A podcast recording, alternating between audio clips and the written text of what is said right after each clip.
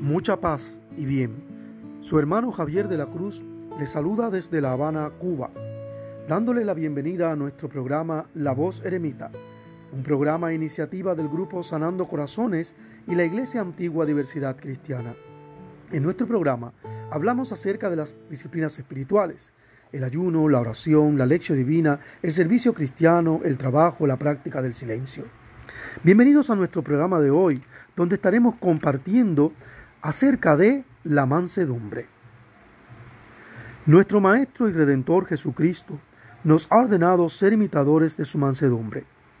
Leemos en el Evangelio según Mateo capítulo 11 versículo 29. Aprendan de mí que soy manso y humilde de corazón y hallarán descanso para sus almas. La mansedumbre y la humildad son virtudes opuestas a la cólera y a la soberbia.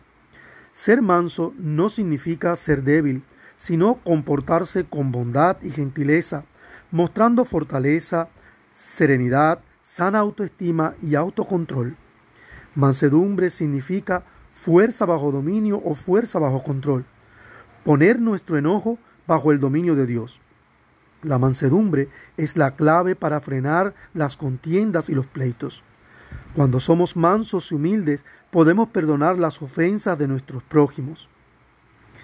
Cuando leemos los comentarios y reacciones de algunos profesos creyentes en las redes sociales, no es difícil percibir cuánta carencia de mansedumbre y humildad.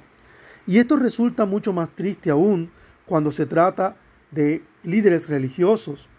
Aún más cuando se trata de personas que practican la vida eremítica, donde se supone que el recogimiento, el silencio, la abstinencia, la práctica del ayuno y demás disciplinas espirituales sean para profundizar nuestra espiritualidad, acercarnos más a Dios y ayudarnos a asemejar nuestro carácter al Maestro Cristo Jesús. Ebragio el monje comentó, si alguno ha renunciado a manjares y bebidas, pero excita su cólera con malos pensamientos, se asemeja a una nave que navega con un demonio como piloto.